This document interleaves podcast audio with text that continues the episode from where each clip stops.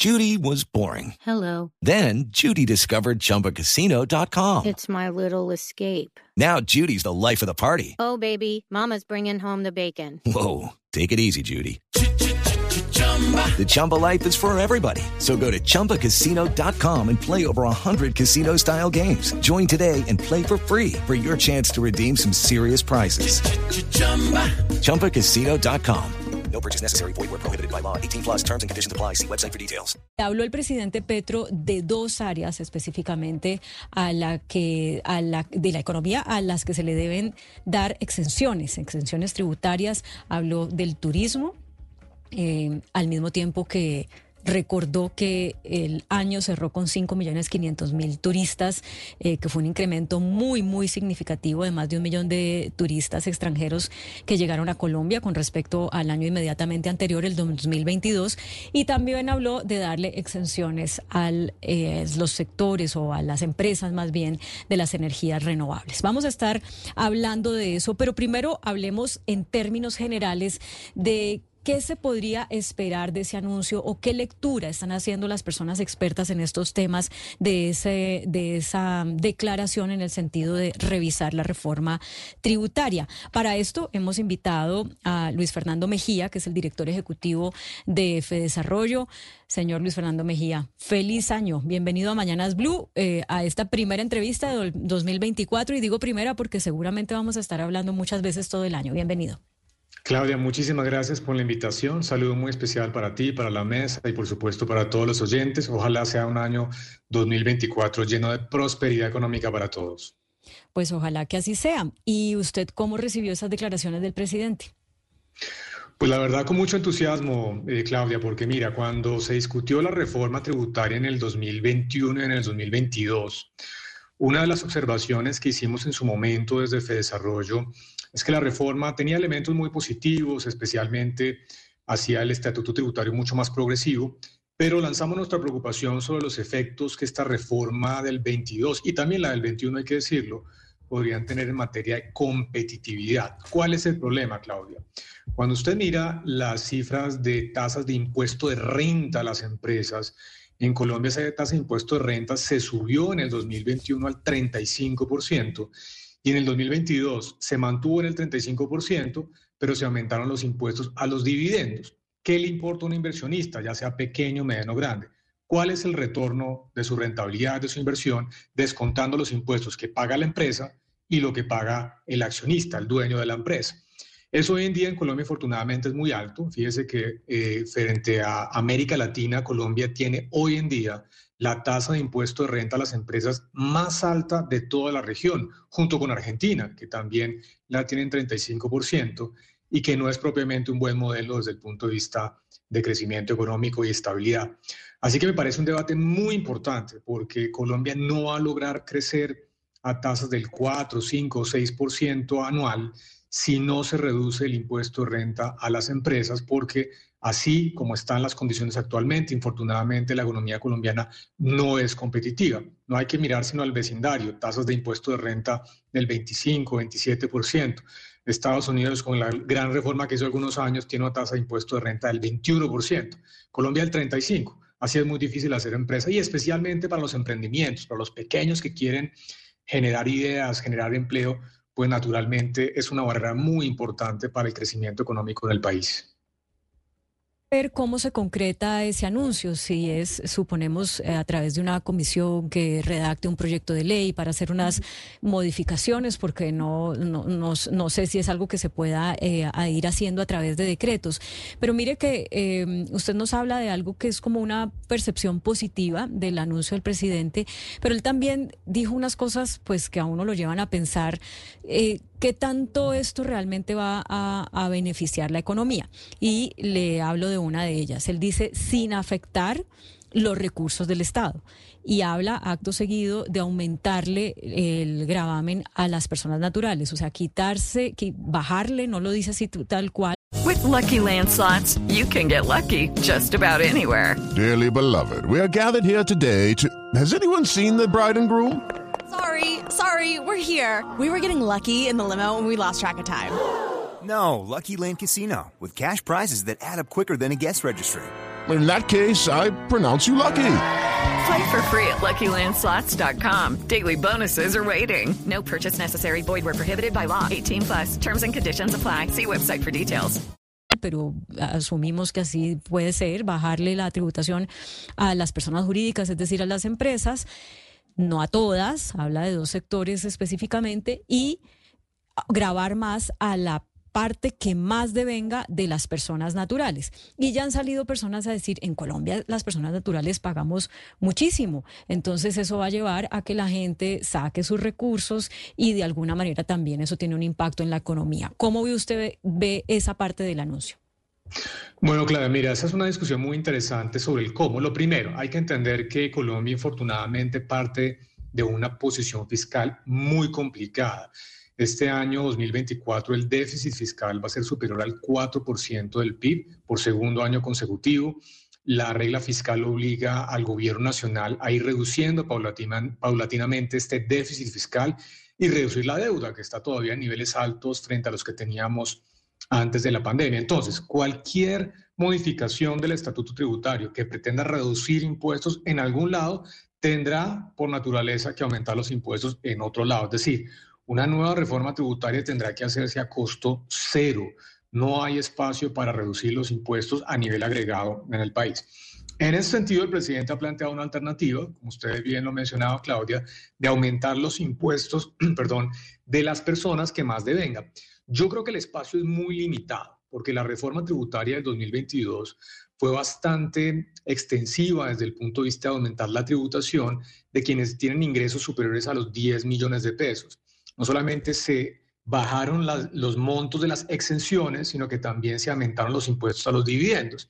Entonces yo creo que el espacio es muy limitado. ¿Qué alternativa veo yo? Que políticamente es muy difícil, hay que decirlo, Claudia. Hay que continuar ampliando las bases grabables. En Colombia, cerca de 5 millones de personas están hoy en día declarando renta. No todas pagan, pero declaran renta. Y en Colombia tenemos cerca de 11 millones de ocupados formales, 22 millones de personas empleadas en el país, que solamente 5 millones estén declarando renta, lo que quiere decir es que hay una gran cantidad de colombianos que no están pagando impuesto de renta. Es una discusión que ha tenido el país hace mucho tiempo, que políticamente es muy difícil porque inmediatamente la gente dice, claro, quieren subir los impuestos a la clase media, pero usted compara con cualquier otro país de la región, de países un poquito más ricos que nosotros, pues la gente tiene que declarar y pagar así sea un poquito de impuestos. Entonces, ahí va a estar el cuid del asunto. Yo creo que el mensaje es fundamental, es positivo, pero el diablo está en los detalles. ¿Cuál va a ser la estrategia para evitar que si se plantea una reducción del impuesto de renta a las empresas, pues tengamos un desfinanciamiento de un presupuesto que, por supuesto, como lo ratifico, pues no es el más eh, amplio que tengamos actualmente. Así que ahí va a estar la discusión. El presidente ha planteado algunas alternativas. Falta ver un texto y seguramente falta ver los acuerdos políticos para entender cuál va a ser el impacto general de esta reforma tributaria. Sí, pero doctor Mejía, mire, eh, de, acuerdo a lo que planteaba el presidente en su alocución, él, él, planteaba la discusión en estos términos, una reforma a la reforma, o sea, a la reforma tributaria que ya se hizo. Y en términos prácticos y eh, en moneda, en, plata blanca, significa más, más impuestos para un sector de la población. En este caso, digamos, personas naturales con cierto nivel de ingreso. Pero eh, hay quienes consideran, doctor Mejía, que el problema para el gobierno no es de falta de recursos, porque la tributaria les permite tener recursos, sino de gestión, de inversión. Y hemos visto, por ejemplo, cómo en algunos ministerios esa ejecución de esos, de, de, de esos recursos eh, fue, fue por el del orden del 35 o 40%. Es decir, el problema no, no, no es otro, el problema no es de, de gestión, de inversión por parte de la, del Estado, del gobierno, y no porque no tenga los recursos, que es lo que en este caso se buscaría con otra reforma. No, pero mira, el, propósito de esta reforma que ha planteado el presidente no tiene mucho que ver con aumentar recursos, ratifico, de hecho él lo ha dicho, pues seguramente si se reduce el impuesto a la renta a las empresas tendrá que buscarse los recursos de otro lado. El objetivo fundamental es que Colombia no puede ser competitiva con, cobrando un impuesto de renta al 35% a todas las empresas. Ese es el punto de fondo y ese ha sido el mensaje que hemos dado desde Desarrollo. Cuando usted mira un país como Estados Unidos, que es un país que tiene un ingreso por habitante que es cuatro veces más grande que el de Colombia, y allá el impuesto de renta de una empresa es del 21%, pues dígame usted, un inversionista que está pensando si en venirse a Colombia o Estados Unidos, ¿cuál decisión va a tomar? Pues obviamente se va a ir a un país que sea más atractivo desde el punto de vista del impuesto de renta. Incluso la reforma reciente ha generado, por ejemplo, mecanismos de eh, eh, que algunas personas están generando empresas en otros países en donde hay acuerdos de doble tributación con, con Colombia, justamente para poder evitar las altas cargas tributarias de nuestro país. Yo creo que es una discusión muy de fondo, muy importante y que si no se da y que si no se corrige, Colombia no va a lograr tener tasas de crecimiento muy importantes. Ahora bien, paso a su segundo punto. Sí, Sobre el tema de la gestión. Por supuesto que hay que aumentar la gestión, la eficiencia del gasto público, pero es que el gasto público realmente no es el motor de la economía colombiana. El motor de la economía colombiana es el sector privado. La inversión privada es la que mueve realmente la generación de empleo, la que mueve el ingreso de los hogares. por supuesto, el gobierno tendrá que hacer su tarea, pero realmente no es el elemento de fondo desde el punto de vista de crecimiento y competitividad. Claro, en este caso, doctor Mejía, esos recursos que se dejarían de obtener por un, por un lado, ¿cómo los piensa obtener el gobierno? ¿Por qué, por qué vía? Pues lo que ha hecho el presidente es que, por, como lo mencionábamos ahora con Claudia, es a través de un aumento en el impuesto a las personas de más altos ingresos. Yo creo que el espacio para hacer eso es muy limitado, ratifico. En la reforma del 2022 se aumentó sustancialmente el impuesto de renta a las personas que tienen ingresos superiores a los 10 millones de pesos mensuales. Va a ser muy difícil que el Congreso pues vaya otra vez a pensar en un aumento solamente pensando, digamos, un año después, porque hasta ahora se están dando los efectos de esta reforma tributaria del 22 cuando se pague las, los impuestos correspondientes al año grabable del 2023 seguramente la gente, los hogares van a ver justamente el, golpe de esa reforma tributaria del 2022. Yo veo por ahí de nuevo muy limitado el espacio. Nuestra propuesta siempre ha sido hay que ampliar las bases grabables, hacerlo muy gradualmente, pero va a ser muy difícil porque de nuevo el espacio sí, sigue siendo muy limitado desde el punto de vista de tributación de las personas, especialmente las de altos ingresos. Bueno, como le mencionaba, el presidente habló de dos sectores específicamente, el de las energías renovables y el del turismo. Eh, pero ese aumento a la tributación de las empresas pues fue a todas las empresas. Y están pues por ejemplo las de hidrocarburos que pues uno pensaría que por la por la mm, visión que tiene este gobierno de ir acabando eh, la explotación de hidrocarburos pues ahí no va a haber ningún alivio. Además porque la corte pues ya tumbó parte del gravamen para este tipo de, empresas. Pero en dónde más usted vería em, pues una necesidad para poder dinamizar la economía y el aparato productivo de hacer ajustes a esa tasa de tributación, aparte de esos dos sectores mencionados, el turismo y las energías renovables? Yo creo que aquí hay dos temas de fondo. Uno, el que ya discutimos, que tiene que ver con los impuestos. La estructura de impuestos para las empresas en el país no es una estructura que incentive la generación de empleo, la creación de empresas. Ratifico, cualquier persona que esté pensando si generar un nuevo emprendimiento, crear una microempresa, lo va a ver muy difícil por las enormes cargas tributarias, regulatorias que tiene nuestro país. Así que ese elemento va a ser fundamental desde el punto de vista de competitividad. Pero el segundo tema tiene que ver también con la incertidumbre. Hace algunos días justamente tuve una entrevista en un diario nacional en donde hablaba de este tema para el 2024. La incertidumbre es una barrera para la inversión privada en nuestro país y hay algunas medidas que se han venido anunciando o realizando por parte del gobierno nacional que infortunadamente se han puesto una especie de freno de mano a la inversión privada. El primero, uno de los que ustedes mencionaban, el sector minero energético, hay una gran cantidad de debates, anuncios que no se han resuelto. No se ha resuelto, por ejemplo, el tema de si se van a permitir la exploración de nuevos contratos para petróleo y gas, minería, no se ha resuelto, eso es una barrera para la inversión. Los anuncios del gobierno, por ejemplo, en su momento de tomar las funciones de la CRE, que afortunadamente fue fallada en contra por el Consejo de Estado, pero ha habido una serie de anuncios que generan ruido y el ruido pues es naturalmente lo peor para la inversión privada. En el sector de la vivienda, por ejemplo, se hicieron algunos cambios desde el punto de vista de los subsidios, no se hizo la transición necesaria, eso generó una gran cantidad de desistimientos y eso ha afectado las cifras de ventas de vivienda de interés social y prioritaria. Y en el sector de la infraestructura, fíjese que una decisión que realmente no tuvo un impacto muy grande como se estimaba desde el punto de vista de inflación, que fue no haber subido los peajes del año pasado, tuvo un impacto muy negativo en el sector desde el punto de vista de la incertidumbre. Actualmente, acabo de ver la noticia, el gobierno va a subir los peajes de la inflación del año 2022. Hasta ahora nos estamos, digamos, desactualizando, pero eso todavía genera, digamos, ruido en sector muy importante como es el de la infraestructura. Entonces, la claridad en las reglas de juego, la certidumbre en los mensajes, dejar que el sector privado haga su tarea, que contribuya a través de la creación de empresas y la demanda de empleo al crecimiento económico va a ser fundamental. Si continuamos con bandazos, con anuncios, con medidas que puedan generar barreras, pues naturalmente va a ser muy difícil que incluso con una reducción de los impuestos la inversión pueda crecer en el corto plazo en el país. ¿Sabe yo cómo quiero eh, poner esto que usted nos está diciendo? Que hay una revisión, para usar las palabras del presidente Petro, hay una revisión de la reforma tributaria que puede hacerse o que debe hacerse vía Congreso, pero hay otra revisión de la reforma tributaria que no se hace vía Congreso, sino vía moderación de las declaraciones públicas que también tienen un impacto en eh, todas las decisiones eh, que impactan la economía. Entonces, pues así es como yo lo interpreto. Yo no sé si usted está de acuerdo o no conmigo, pero son como dos vías para revisar esa reforma tributaria y las finanzas del país. Doctor Luis Fernando Mejía, director ejecutivo de Desarrollo, muchas gracias por atendernos. Claudia, a ustedes por la invitación. De nuevo un saludo muy especial y de nuevo también un feliz año para todos. Ojalá sea un año de prosperidad salud para todos los colombianos. Muchas gracias.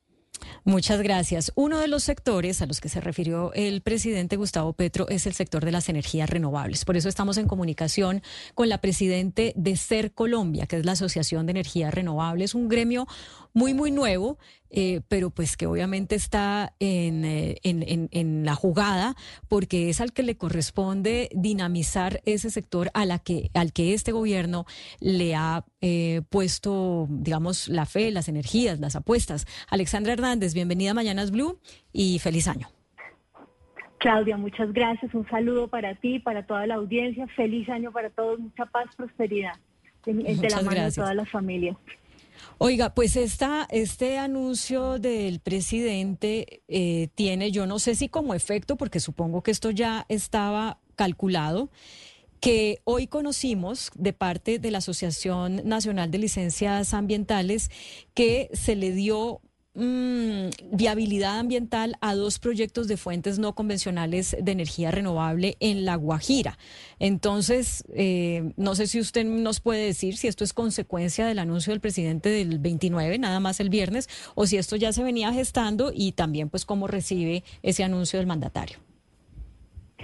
Pues el anuncio, Claudia, eh, con relación a los proyectos de licenciados, pues es una muy buena noticia. Eh, esa energía se necesita y llevaban varios años eh, tratando, llevan varios años tratando de surtir ese trámite de licencias ambientales. Luego es, es necesario pues que, que se pueda avanzar en ese camino. Luego es una gran noticia poder tener la licencia ambiental para llevar a cabo eh, iniciar la construcción de esos, de esos parques eólicos que tienen, como hablábamos, pues un retraso significativo con relación a la puesta en operación eh, y es, es, imprescindible pues poder contar con esa licencia para avanzar en la construcción y puesta en marcha. De otro lado, con relación, Claudia, al anuncio del presidente, eh, pues lo, es, para nosotros es muy importante y es de muy buen recibo. Eh, no conocemos todavía cuál sería el sentido de, la, de, la, de lo que propondría el presidente, pero en línea con lo que usted mencionaba ahorita, eh, de cuál es la palabra rectora eh, en el caso de las energías renovables en materia tributaria, nuestro concepto sí continúa con el tema de revisar las decisiones que desde este gobierno se han venido tomando en materia tributaria con el Congreso de la República, tanto en la reforma tributaria como en el plan de desarrollo para devolverle la competitividad a este sector. El parque de generación eléctrica tiene que expandirse porque a la vuelta de tres años vamos a tener un déficit si no aumentamos la capacidad de generación de energía. Las energías renovables son la llave que va a traer a corto plazo eh, atender esas necesidades de los hogares colombianos, pero para que haya inversión tiene que ser Colombia un país competitivo y una manera en la que necesita devolverle competitividad eh, al país es devolver o revertir parte de esas decisiones que se tomaron tanto en la reforma tributaria como en el plan de desarrollo que aumentaron la tributación para los proyectos de energías renovables, cosa que pues llegó en un muy mal momento, dadas las necesidades de expansión y de nueva generación eh, que se necesita para el país. Doctor Hernández, ¿cuántos proyectos eh, de energías renovables en todo el país en este momento se van, se están desarrollando? ¿Cuántos están a la espera de que se le dé viabilidad? ¿Y cuál es la proyección que tiene para este año ese, ese sector de la economía que, como usted muy bien lo dice, va a ser fundamental para el país? Sí, pues no me quiero adelantar porque nosotros en dos semanas vamos a presentar nuestro el, el, portafolio de inversiones 2024-2025, pero a grandes rasgos estamos hablando de un portafolio de 113 proyectos para el año 2024-2025, 60 proyectos de ellos para este año. Es un tema importante, en su mayoría son fotovoltaicos y a lo largo de 20 departamentos del país, es decir, a lo largo y ancho del país. Eh, es un plan de inversión generoso, pero es importante tener en consideración que eh, más del 75% de esos proyectos todavía tienen trámites pendientes, luego la viabilidad en temas de tramitología va a ser indispensable y por el otro lado también va a ser necesario el cierre financiero de estos proyectos porque solo eh, se da ese cierre financiero, es decir, el desembolso de la plata por parte de los bancos y el cierre de contratos de energía solo se da en la medida que se avancen estos o cuando se desarrollan y se tiene ya licencias ambientales y los permisos para poder iniciar la construcción. Ahí es cuando se surten los contratos. Por eso es tan importante estas decisiones tributarias, las decisiones de licenciamiento ambiental para que los proyectos de verdad puedan arrancar la construcción y entrar al mercado. Y por eso permítame hacerle esta última pregunta. ¿Cuál es entonces la expectativa que les crea a ustedes el anuncio del presidente Petro de hacer unas exenciones para las empresas de energías renovables en materia de tributación? Es decir, hoy están en cuanto y ustedes aspirarían a que, según los estudios técnicos que ustedes tienen, debería ser de cuán, deberían ser de cuánto o debería bajar a cuánto esa tributación para que estos proyectos tengan mayor viabilidad y sobre todo también para que Colombia eh, sea más competitiva frente a los países de la región? Nosotros, eh, básicamente en este momento, la carga tributaria de un proyecto eh, de energías renovables hasta alrededor del 65%, puede subir casi al 70% si se tiene en cuenta pues lo que corresponde de, la transferencia eh, del sector eléctrico por la generación de energías renovables a las comunidades, subiría hasta el 70%. Nuestra aspiración sería que se devolvieran eh, hacia el 55% que era previo a la, el nivel de carga fiscal y participación estatal en la renta de, este, de estos proyectos de energías renovables previo a la reforma tributaria del presidente Petro y previo al Plan Nacional de Desarrollo. Eso implica que se eh, quiten los topes a la, a la que le pusieron los pisos que le pusieron a los incentivos tributarios con la reforma tributaria lo que hizo fue limitar esos incentivos tributarios que se habían otorgado hace seis años cuando se invitó a invertir a estas empresas y el, y el sector empezó a pues a, florecer y a, y a traer eh, eh, eh, nuevas inversiones y a, tratar de, tener este apetito inversionista. y adicionalmente también implicaría revisiones sustanciales en materias de IVAs, que se establecieron para, la, para todos los proyectos fotovoltaicos, los paneles que terminaron grabados nuevamente con, con IVA, con el Plan Nacional de Desarrollo y algunas revisiones adicionales en materia de este impuesto a las transferencias, eh, a, los ingresos de, los, de las fuentes renovables que son adicionales a los impuestos de renta que se paga. Es una contribución que paga el sector eléctrico, que en nuestro caso es 50% más alta que el gravamen que pagan las térmicas, con lo cual no tiene ningún sentido en este momento que este proyecto y este gobierno en su plan de desarrollo, que tiene una apuesta tan importante en la transición energética, en las energías limpias, tengan un impuesto que es 50% más alto que el que tienen las térmicas. Entonces, ese es un tema que es necesario que se revise pues, y requiere ley de la República. Bueno, pues ahí hay por lo menos tres eh, puntos muy exactos que habría que revisar en línea con, esa, con ese anuncio que hizo el presidente Gustavo Petro. Pues, doctora Alexandra, nos cuenta cómo le va. Porque queremos hacerle seguimiento a este tema y saber si se concreta ese anuncio en las medidas puntuales que una industria como la que usted representa, la de las energías renovables, necesita para poder seguir generando desarrollo y generando empleo. Muchas gracias por atendernos en este 2 de enero. Bueno, Son las muchas dos.